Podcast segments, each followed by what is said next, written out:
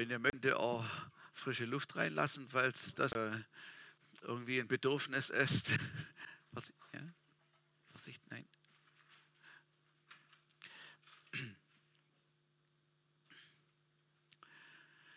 Genau, der frische Wind.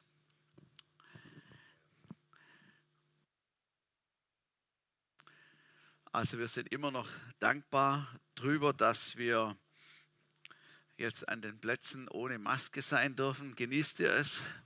Ach, liebe Zeit, das ist wie Weihnachten. Das ist richtig gut. Halleluja. Wir haben ja ähm, viel Ermutigung durch Gottes Wort erhalten, auch in den letzten Wochen, wo es ums Gebet geht.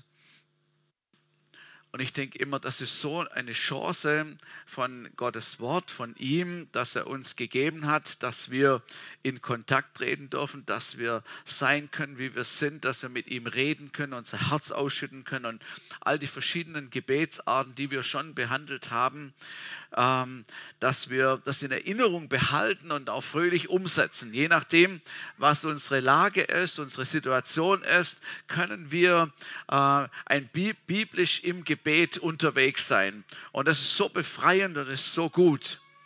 Heute äh, ist mein Thema ein bisschen, wie soll ich sagen, schwierig in Corona-Zeiten.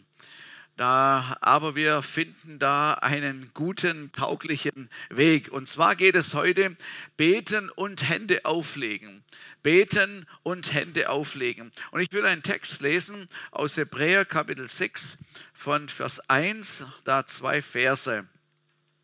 Hebräer Kapitel 6 von Vers 1. Deshalb wollen wir das Wort von, vom Anfang des Christus lassen und uns der vollen Reife zuwenden und nicht wieder einen Grund legen mit der Buße und den toten Werken und dem Glauben an Gott, der Lehre von den Waschungen und Taufen, Taufe und der Handauflegung, der Totenauferstehung und dem ewigen Gericht. Also es gibt tatsächlich eine Lehre, der Handauflegung. Eine biblische Lehre, die hier der Hebräerschreiber tatsächlich erwähnt. Allerdings gehört das zum Grundkurs, sagt er hier. Ähm, und, und äh, ist so ein bisschen salopp darüber und sagt, jetzt lasst uns mal wirklich den schwierigen Themen zuwenden und der geistlichen Reife und so weiter und nicht da mit Handauflegung und mit Grund und mit Buße und so, sondern das ist so die Grundlage. Wir betrachten es trotzdem. Und wenn es auch ein Grundkursthema ist, wie das hier die Bibel sagt. Hände auflegen, dieser Begriff ist ein Begriff in dieser Welt. Jeder kann sich etwas darunter vorstellen. Hände auflegen, Handauflegung, das hat auch jeder schon mal irgendwie gehört.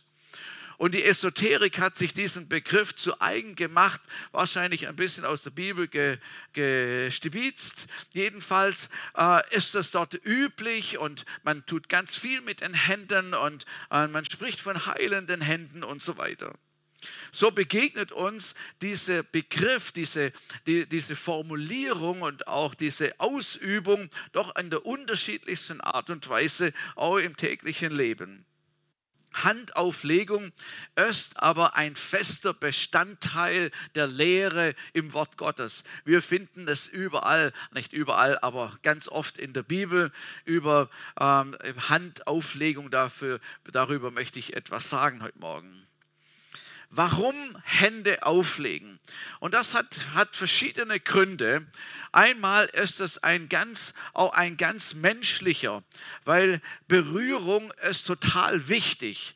Berührung, Kontakt, Körperkontakt ist wichtig. Sich zu berühren ist wichtig, was uns ja jetzt so versagt geblieben ist in den letzten Monaten. Und deshalb ist es ja auch so einschneidend und für uns auch schmerzlich, weil es etwas Urbiblisches ist, wo, wo äh, zu unserem Glauben und auch zu unserem täglichen Leben gehört.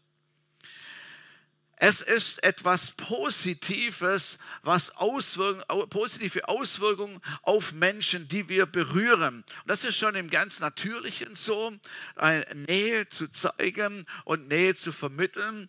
Eine Nachbarin wollte von meiner Frau umarmt werden. Warum? Also irgendwie scheint es gut zu tun.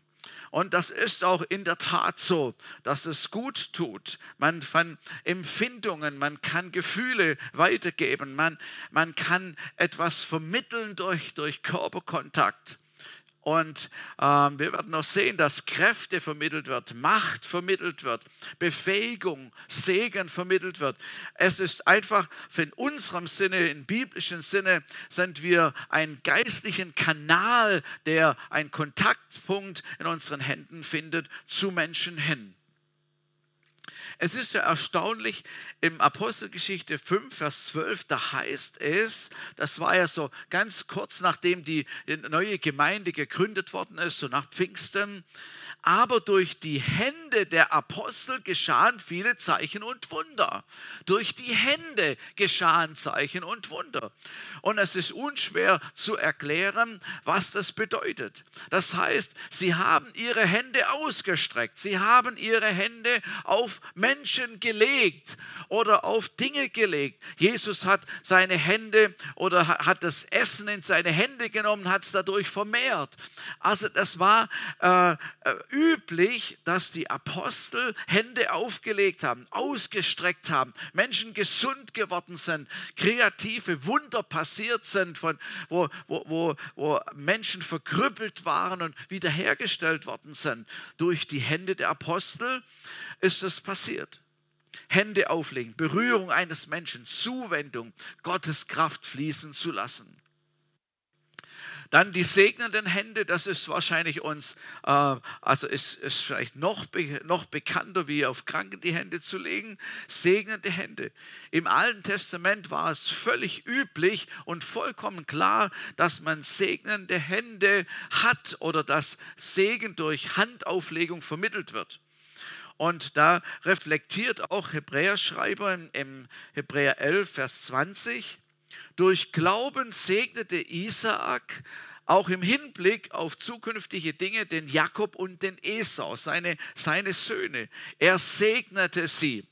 Und ähm, und, und dann heißt es weiter, dass er, äh, nee, so muss ich sagen, die Hände aufzulegen war auch im Alten Testament nicht eine Art Zauberformel oder etwas oder einfach nur eine religiöse Handlung, sondern Hände hat man aufgelegt im Glauben. Also man hat geglaubt und vertraut, dass tatsächlich etwas geschieht. Glaube an Gott. Deswegen wird es ja unter dem, in, dem, in dem Glaubenskapitel äh, Hebräer 11 auch extra erwähnt. Glaube an Gott, dass etwas äh, mit dem Menschen, dem man die Hände auflegt, geschieht. Vers 21, durch Glauben segnete Jakob sterbend einen jeden seiner Söhne. So hat es von seinem Vater gelernt und hat es bei seinen Söhnen und seinen Enkeln genauso gemacht.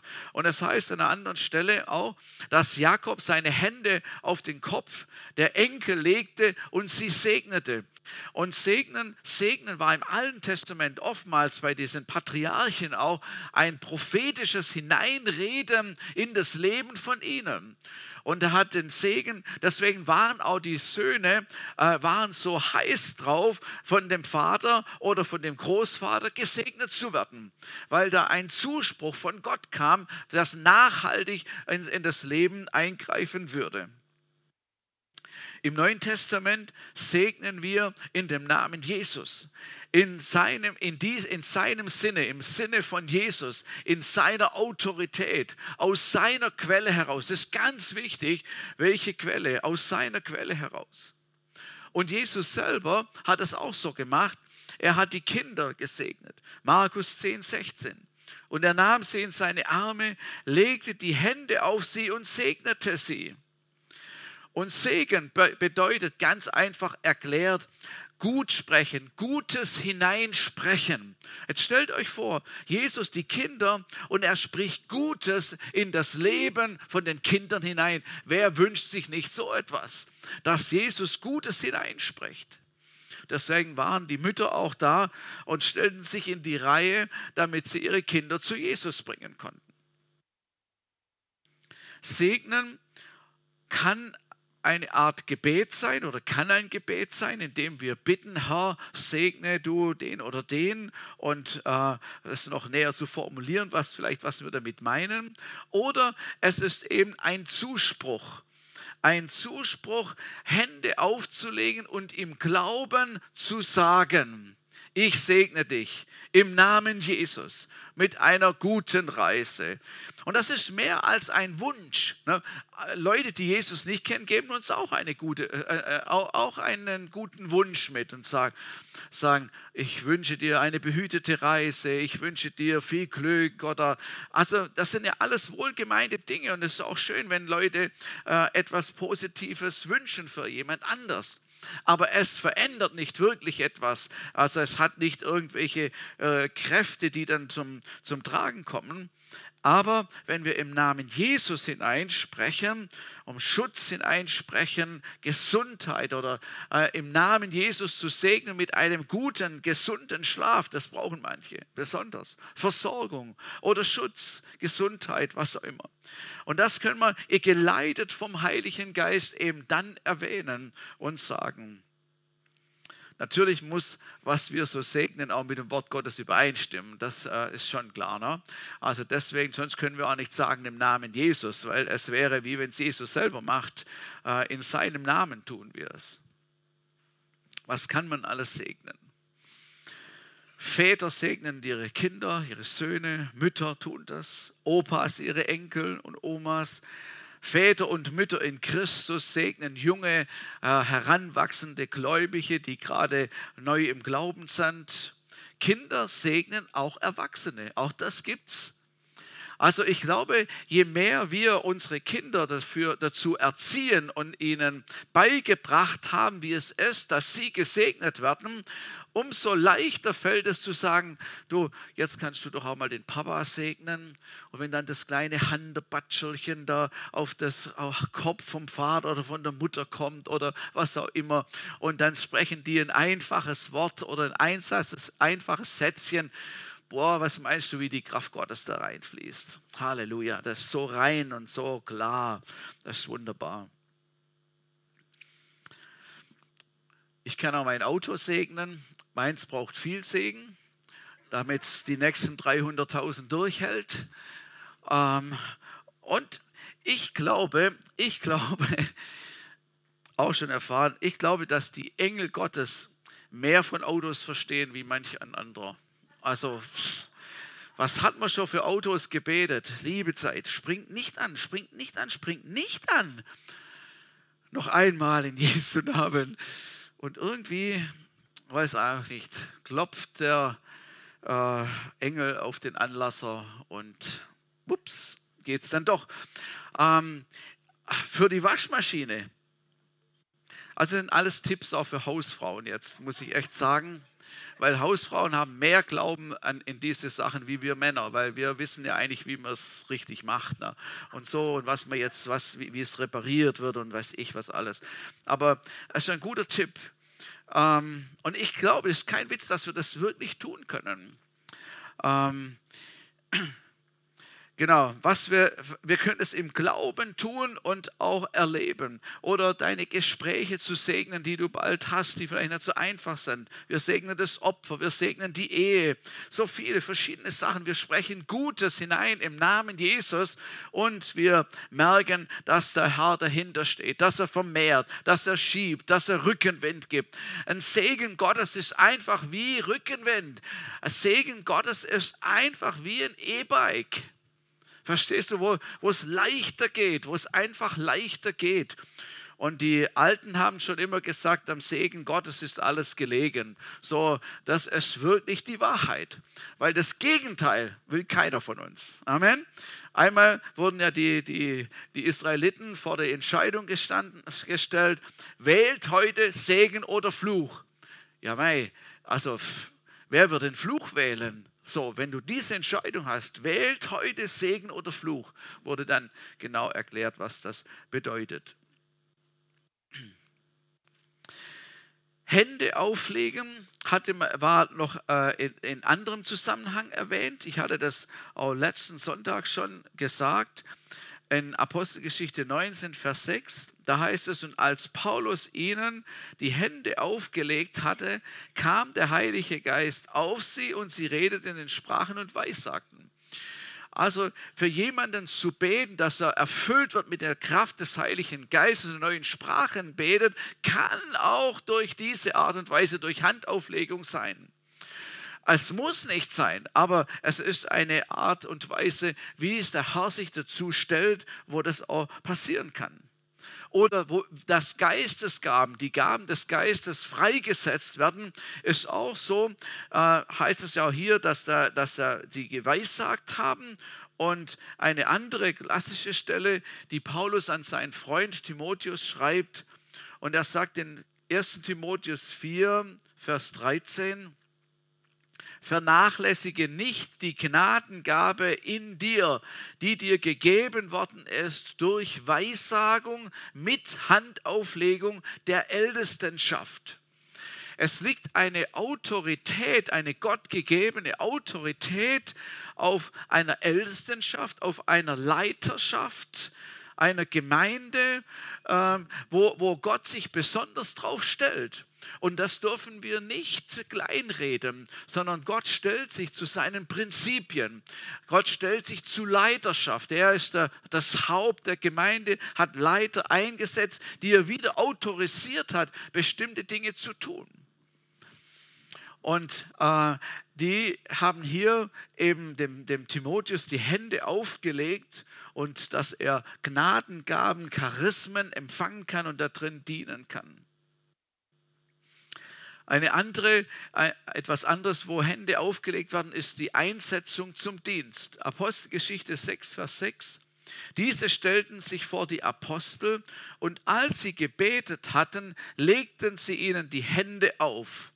Also das waren die Diakone, die da eingesetzt worden sind in ihre Tätigkeit als Diakone.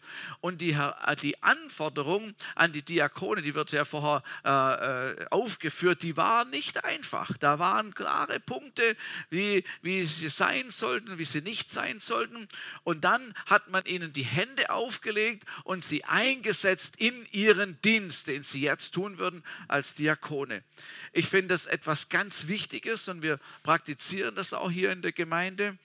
Gestern haben wir, haben wir den, äh, den Klaus äh, gesegnet für seinen neuen Dienst als Stammwart. Er, das, äh, Henry ist der Stammleiter und er ist der Stammwart eingesetzt worden von den Leitern dort und wir haben für ihn gebetet und die Hände aufgelegt und das ist wichtig. Das heißt, das heißt, ähm, dass die Autorität, die Gott gegeben hat, weitergereicht worden ist in einem bestimmten Bereich und derjenige auch geschützt ist. Er hat ein Mandat dafür. Er ist beauftragt. Das ist ganz arg wichtig, dass das klar formuliert ist und auch so erkannt wird. Man bittet um Autorität, man bittet, äh, dass, wir die, dass die Aufgaben äh, erledigt werden können, dass man Ausrüstung hat dafür und Weisheit für das, was äh, da geschieht.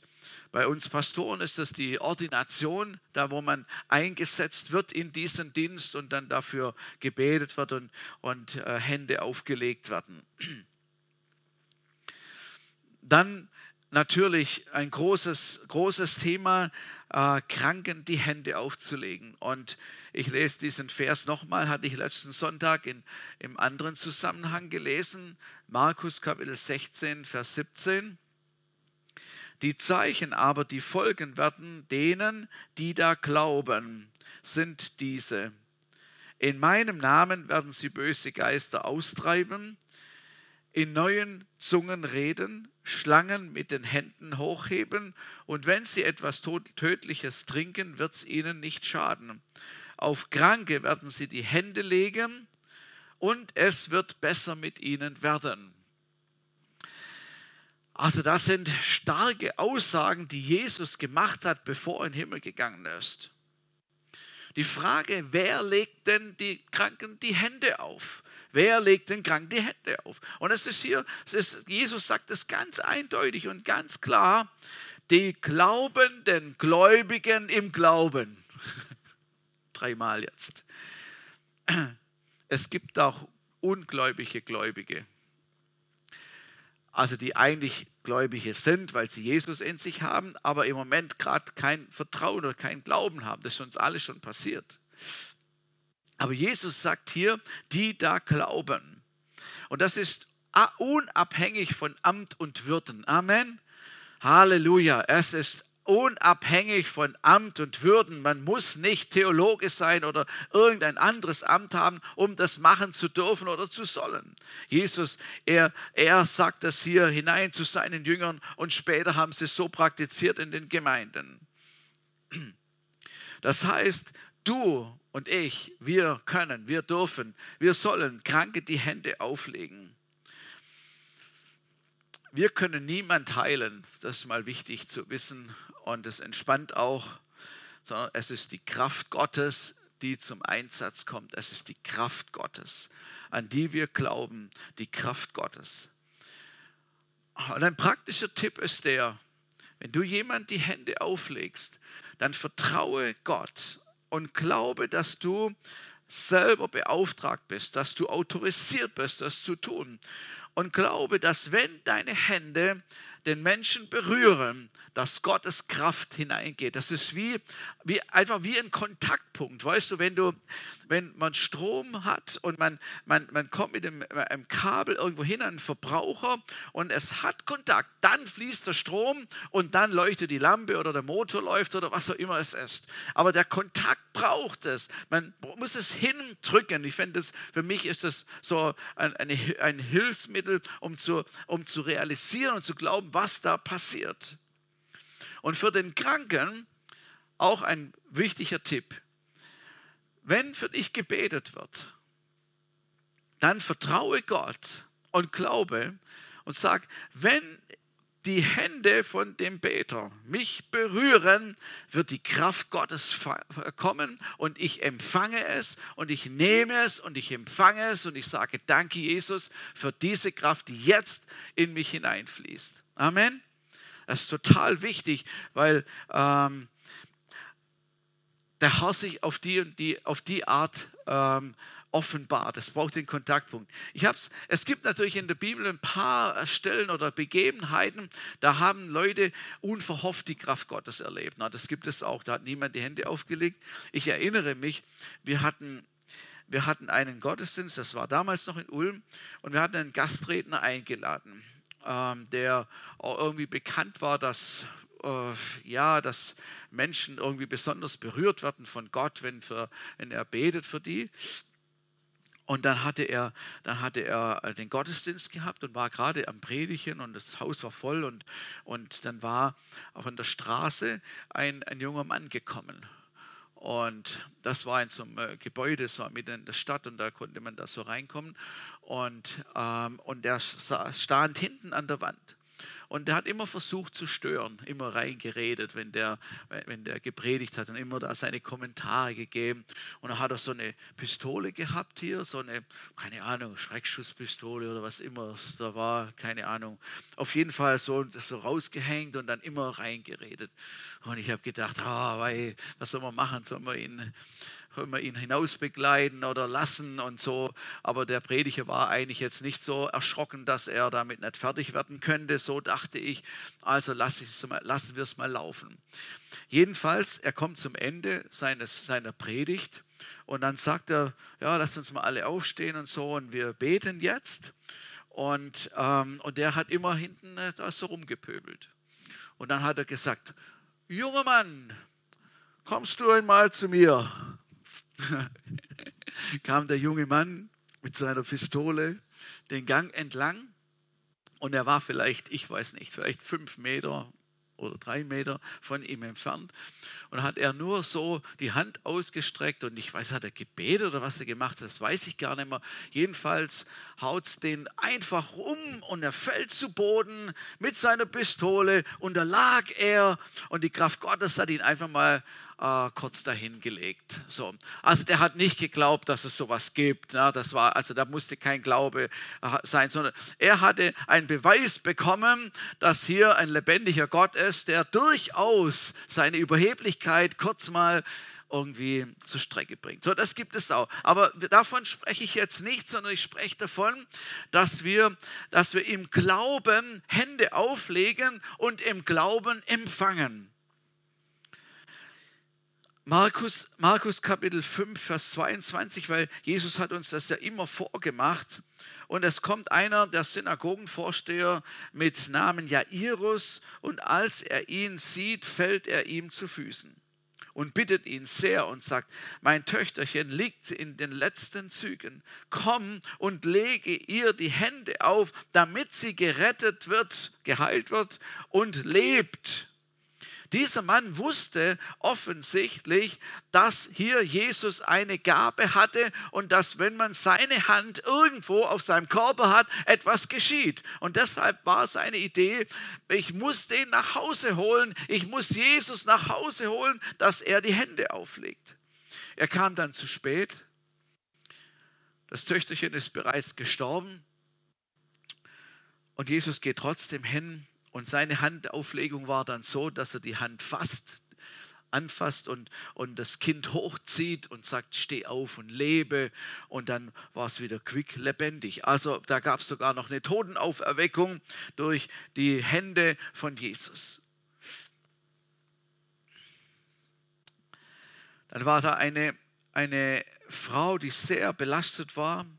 In Lukas 13, 11 und siehe, da war eine Frau, die 18 Jahre in, mit einem Geist der Schwäche hatte. Und sie war zusammengekrümmt und völlig unfähig, sich aufzurichten. Als aber Jesus sie sah, sprach er zu ihr und sprach, sprach er zu ihr, Frau, du bist gelöst oder erlöst von deiner Schwäche. Und er legte ihr die Hände auf und sofort wurde sie gerade und verherrlichte Gott.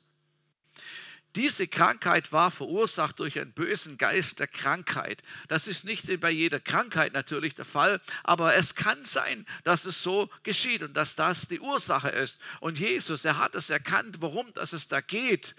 Und als er ihr die Hände aufgelegt hat, kam einfach die Kraft von Gott so hinein in diese Frau, dass dieser böse Geist weichen musste und der Geist dieser Schwäche wegging. Und natürlich, dann konnte sie sich wieder aufrichten und war völlig gesund.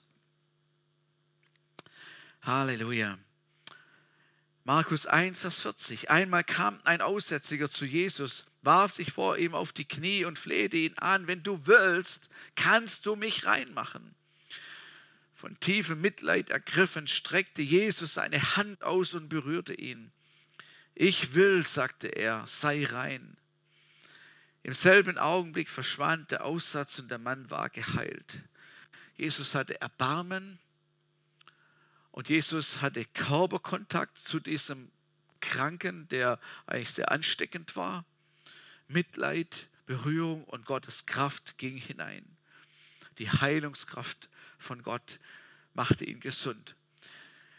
Hände auflegen ist also ein Kontaktpunkt, dass Heilungskraft oder wenn eine andere Not da ist, diese Kraft von Gott fließt. Wo legt man dann die Hände hin? Ist eine wichtige Frage. Das ist eine wichtige Frage. Also jemand hat mal gesagt, wo würdest du die Salbe hinschmieren? Halt da, wo, wo es ist. Ne? Da, wo es weh tut oder da, wo, wo es halt nötig ist, wo es schmerzt, da und da kann man, da man die Hände auflegen. Natürlich muss die Intimsphäre bewahrt bleiben, das muss mir also, also ist ja klar. Aber ansonsten ist es gut, also die Hände dahin zu legen, wenn es jemand im Rücken hat, dann da hinzufassen, dass der Schmerz da rausgeht und dass man da die Heilungskraft hinein, hineinsprechen kann, dort wo es eben gerade nötig ist. Das hat auch Jesus so gemacht. Ein Taubstummer wird gebracht und Jesus steckt ihm den, den Finger in die Ohren und er berührt seine Zunge. Also ja, das ist schon diese Art von Handauflegung habe ich noch nie praktiziert, muss ich sagen. Ähm, ist auch ein bisschen gewöhnungsbedürftig, aber Jesus hat es so wörtlich gemacht und, und es ist tatsächlich geschehen oder hat Blinde berührt und da den, das Ding da, den Speichelbrei äh, ins Auge geschmiert und so. Und dann ist er nach der Waschung wieder gesund geworden. Auch Paulus hat es so praktiziert. Apostelgeschichte 28, Vers 8 noch. Der Vater des Publius hatte damals geredet, gerade die Ruhr und lag in hohem Fieber im Bett. Paulus ging zu ihm hin ins Zimmer, betete mit ihm und legte ihm die Hände auf. Da wurde der Kranke gesund. So einfach irgendwie schien das. Und das war auch eine ansteckende Krankheit, aber die Kraft Gottes ging hinein, als Paulus ihm die Hände aufgelegt hat. Die Frau mit dem Blutfluss hatte nur einen Gedanke in ihrem Kopf, nur einen Gedanke. Ich muss Jesus berühren. Und wenn ich Jesus berühre, sagte sie sich, dann wird die Kraft von ihm in mich hineinfließen und ich werde gesund sein. Das hat sie sich, das wusste sie so sicher in ihrem Herzen, wusste sie so sicher, dass sie gesagt hat, ich muss dahin. Und diese Frau war eigentlich eine Ausgestoßene, die konnte nicht einfach irgendwo einfach so unter die Bevölkerung gehen. Und dann kämpft sie sich durch, irgendwie zwischen den Beinen durch, hin zu Jesus. Und da, es, der braucht das auch gar nicht merken. Ich brauche nur den Rockzipfel. Ich muss ihn nur ihn berühren und es wird geschehen. Und so war es. Es geschah nach ihrem Glauben. So, hat angefasst und dann spürte sie schon, wie die Kraft Gottes, die Kraft von Jesus ihren Körper durchströmte. Und Jesus merkte, dass da gerade jemand geheilt worden ist. Da wurde Energie von ihm gezapft und so. Und dann kam das Ganze raus und diese Frau wurde gesund und war ihre Plage los. Wenn wir Hände auflegen, dann ist es als wäre es von Jesus, weil wir wie sein verlängerter Arm sind. Seine, wir tun es in seinem Namen und wir vertrauen, dass er etwas tut, dass er, er etwas durch mich hindurchfließen lassen kann. Also es hängt an diesem Vertrauen, an diesem Glauben von dir, wenn du die Hände auflegst, auch wenn du es empfängst. Kannst du mal deine Hände angucken, so ganz normale Hände. Ja? Kannst du mal angucken. Also jetzt meine ich. Guck sie dir einfach mal an falls du es äh, vergessen hast, wie die aussehen. So diese normalen Hände aufzulegen auf Menschen im Glauben, ist fantastisch. Und Gott, und, und Gott durch seine Kraft stellt sich dann dazu. Barmherzigkeit fließt. Weißt du, wenn Barmherzigkeit da ist, Mitgefühl, was immer gerade die Not ist oder dein Thema ist und es kommt jemand und legt seine Hand, seinen Arm um dich und sagt, kann ich für dich beten? Das ist doch was Cooles, oder? Also ich finde es total cool. Ich habe mir schon so oft Hände auf meinem Kopf gewünscht. Manchmal habe ich gesagt, kannst du mal deine Hand auf meinen Kopf legen? Ich, ich brauche jetzt einfach hier, dass die Kraft Gottes reinfließt oder wenn es irgendwas anderes ist. Noch eine Sache zum Schluss und es ist mir ganz wichtig, dass wir das, dass wir das beachten. Lass dir nicht von jedem die Hände auflegen. Nicht von jedem. Weil das eben üblich ist in allen möglichen Kreisen, ist es ganz arg wichtig, dass wir wissen, wer legt mir die Hände auf. An welcher Quelle hängt er dran? Was ist es für ein Mensch? Ist das ein Mensch, der mit Gott unterwegs ist? Ist es ein Christ, ein wiedergeborener Christ, der weiß, dass er, was er tut, im Namen Jesus tut, weil er ein Kind Gottes ist? Oder was ist das für ein Mensch? Wir müssen da sehr vorsichtig sein und müssen die Quelle prüfen. So, ich würde mir nie die Hände auflegen lassen von irgendjemand, wo ich weiß oder nicht weiß, dass er ein Kind Gottes ist, dass er mit der Kraft von Gott unterwegs ist. Amen. Weil einfach so viele Dinge gibt, die Menschen, die an falscher, an einer anderen Quelle dran sind und auch etwas anderes vermitteln. So, ich glaube, hier können wir ein bisschen getrost sein, wenn wir hier füreinander beten. Dann äh, gehen wir davon aus. Aber selbst wenn du dir da nicht sicher sein würdest, dann klärst du es erstmal ab. Ich glaube, dass es sehr, sehr wichtig ist. Auch ist es gut, zu fragen, auch wenn du jemand anders äh, für jemand betest, zu fragen, darf ich dir die Hände auflegen? Ist auch wichtig, dass wir das Einverständnis haben. Wir gehen immer eigentlich so schnell davon aus, dass natürlich dann niemand was dagegen hat.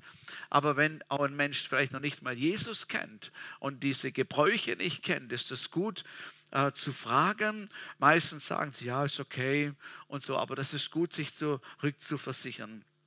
So, also nochmal, unser Heiler, unser Kraftgeber, unsere Quelle ist Jesus Christus. Amen. Und eine andere Quelle wollen wir nicht. Auch keine anderen Kräfte, die aus einer anderen Quelle kommen, wollen wir nicht im Namen Jesus. Weil das nämlich letzten Endes äh, negative Folgen haben wird.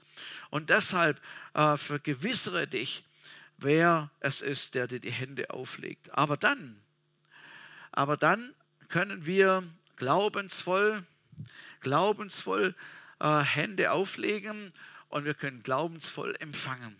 Und es ist so eine Gnade, dass die Bibel uns so etwas zeigt. Und ich glaube, dass es uns hilft.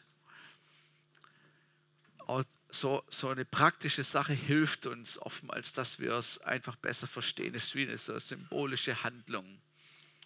Halleluja. Jesus, ich danke dir, dass du unsere Quelle bist. Ich danke dir, dass du die Kraftquelle bist für, für unser Alltag, für unser Leben, dass du unsere Weisheit bist, dass du auch heilende Quelle bist, die äh, in Krankheit, in Schmerz hineingehen kann, damit die Dinge sich verändern. Ich danke dir dafür. Und ich danke dir, Jesus, dass wir zu dir kommen dürfen und dass du dich nicht verändert hast. Halleluja. Und ich bete, Heiliger Geist, dass in uns dieses Wort von dir, dass es in uns Glaube bewirkt, dass wir Vertrauen haben, dass es geschieht, dass diese Kraft immer noch da ist, dass es die immer noch gibt und dass wir die in Anspruch nehmen dürfen. Halleluja. Ich danke dir, Jesus. Ich danke dir, Jesus. Halleluja. Ich, ich will heute Morgen auch diese, dieses Angebot machen. Wir dürfen das, wir können wieder Maske anziehen. Aber wenn heute Morgen jemand sagt, ich will eine Hand auf meiner Schulter oder wo immer auf meinem Kopf, ich will einen Segen Gottes, ich brauche das und jenes, dann wollen wir heute Morgen für dich beten. Und wir haben eine gute, gute ähm, Zeugnisse, auch vom letzten Sonntag haben, wenn, ist für Menschen gebetet worden, wo, wo gut war. Ähm, Oskar hat uns das berichtet, ähm, dass er Gutes empfangen hat durch eben genau das gebetet worden ist und man empfangen hat, er empfangen hat. Und das ist cool. So, wir, wir wollen einfach Jesus die Ehre geben und dann möchte ich euch bitten, dass wir, wir können gemeinsam aufstehen, aber wenn du Gebet haben möchtest, dann komm in den Gang. Ähm, Wagners werden wir da sein und ich werde auch hingehen. Und wir wollen dann einfach beten füreinander und im Glauben empfangen. Amen. Wollen wir das machen? Kommt, dann steht auf und lasst uns das wahrnehmen und in Anspruch nehmen.